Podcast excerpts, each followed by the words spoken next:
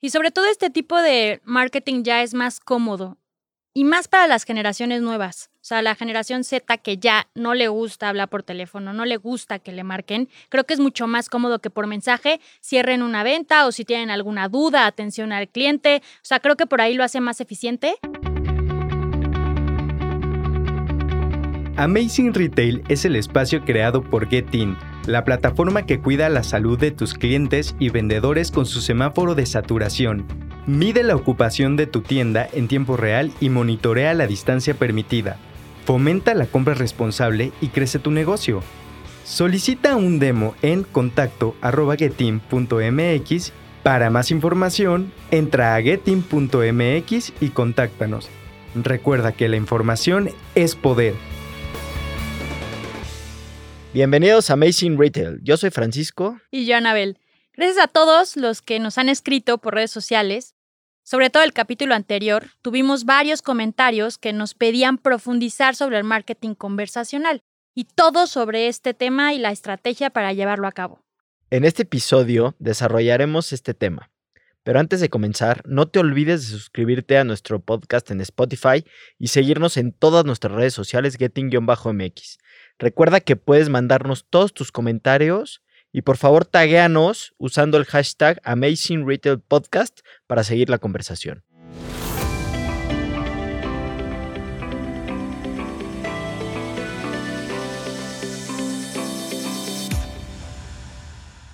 Pues Frank, vamos a empezar con el tema. El marketing conversacional es una rama del marketing digital que surge a partir del auge de los medios digitales. Entre tantos canales que hoy en día existen en el marketing conversacional, en particular este es definido como la interacción entre marcas y clientes finales en las plataformas de mensajería como WhatsApp, Telegram o los chatbots que ahorita ya están muy de moda en las páginas web. Sí, y esta rama del marketing digital es multidisciplinaria porque se apoya mucho del área de ventas y también del servicio al cliente.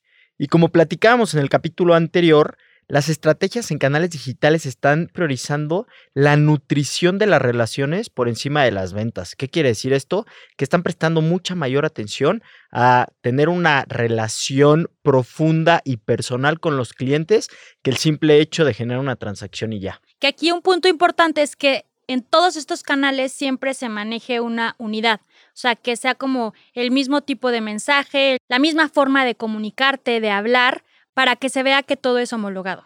Sí, también es una gran oportunidad para que las marcas entablen un contacto mucho más personalizado con el cliente y hagan también hagan sentir algo, ¿no? El tema sensorial en el marketing cobra mucha relevancia y justamente lo que están buscando hoy las marcas es priorizar eso. ¿Por qué? Porque ya te conocen.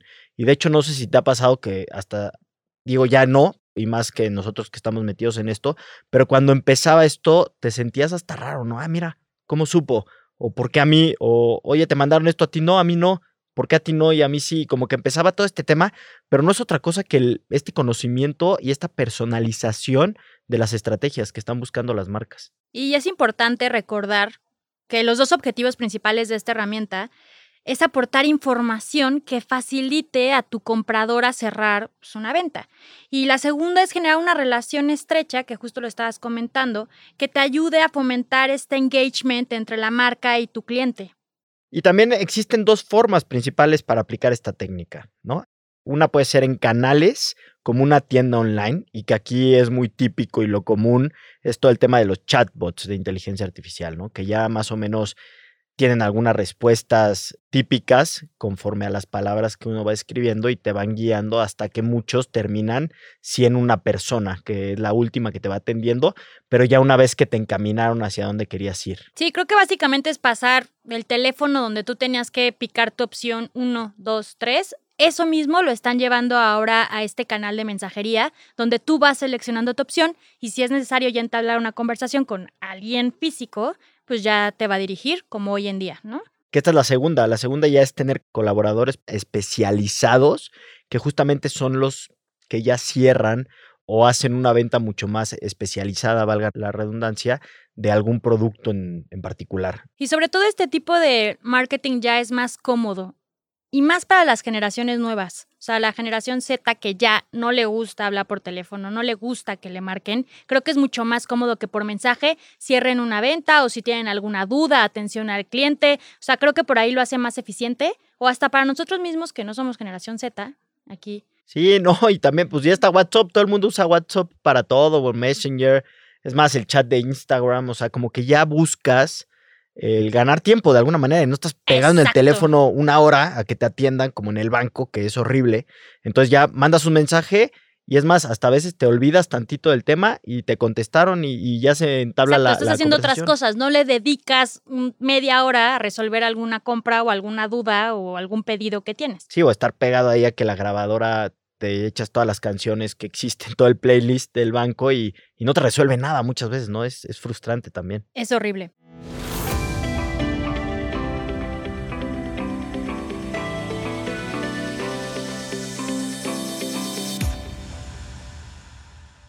Y entonces existen varias características del marketing conversacional que pueden beneficiar o complicar la estrategia digital.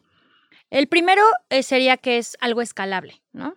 Puedes usar un chatbot para mantener conversaciones simultáneas con todas las personas que interactúan en tus canales sin tener que dejar esperando a alguien.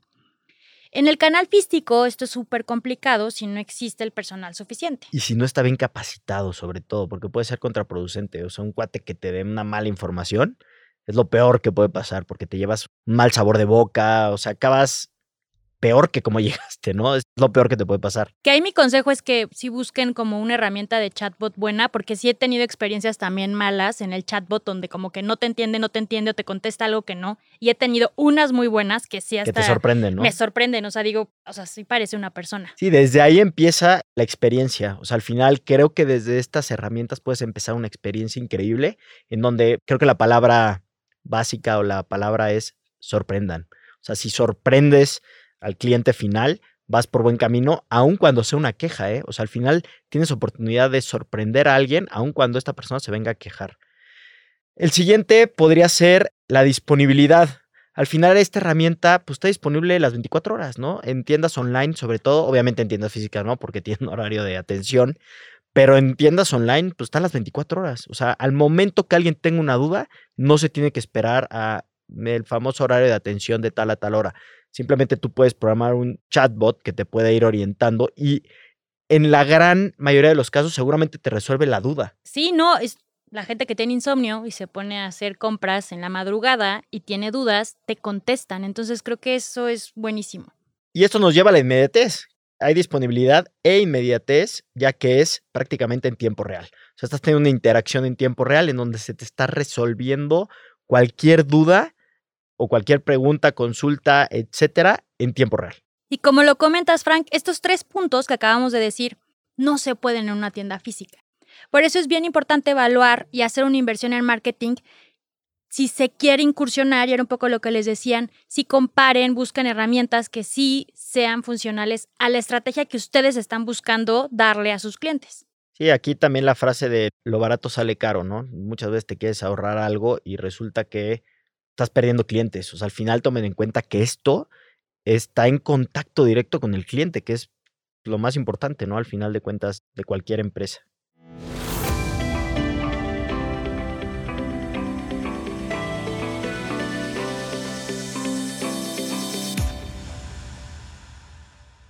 Bueno, Frank, y la pregunta del millón. ¿Qué tenemos que hacer para comenzar a implementar el marketing conversacional? Pues como siempre, recomendamos en este podcast que lo mejor que pueden hacer es un esfuerzo integral para aprovechar todos los beneficios que puede tener una implementación de cualquier estrategia.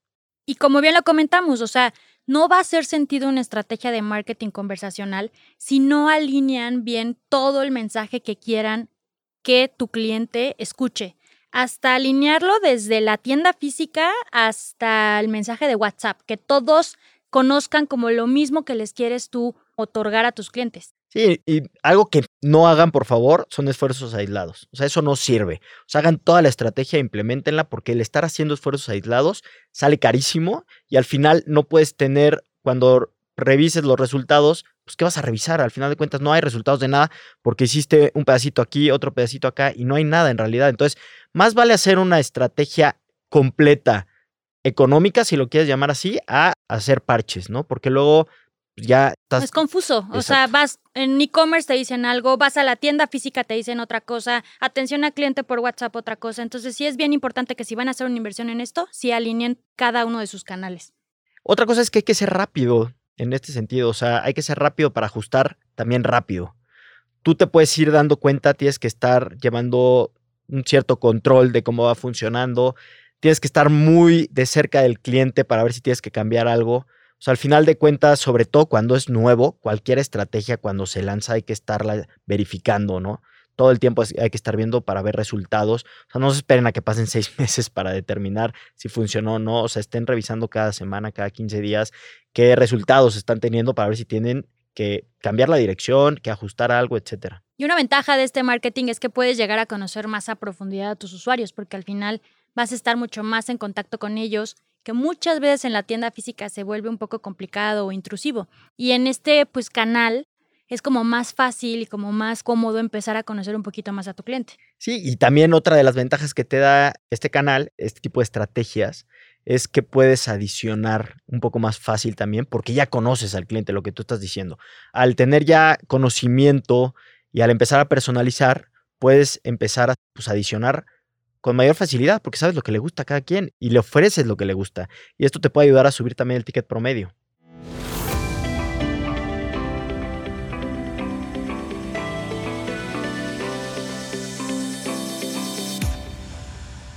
Y pues ya estamos llegando al final de este episodio y ya para terminar yo quisiera recomendarles que, algo que comentamos en este ratito es, sorprendan al cliente por WhatsApp o por cualquier canal que sea escrito, porque es lo que mejor te queda como experiencia, como comprador.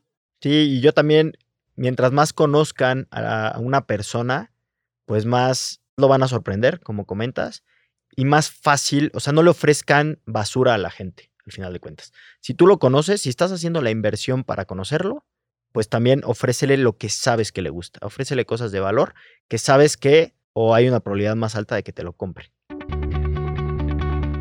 No te olvides de seguir la conversación en redes sociales. Nos puedes encontrar como arroba getin-mx. Comparte este episodio para que llegue a la persona adecuada que necesite elevar las ventas de sus tiendas. Y visita nuestra página web getin.mx en donde encontrarás más información, ayudas y artículos relevantes sobre este episodio. Los esperamos el siguiente martes con un episodio más de Amazing Retail Podcast. Cuídense mucho. Bye bye.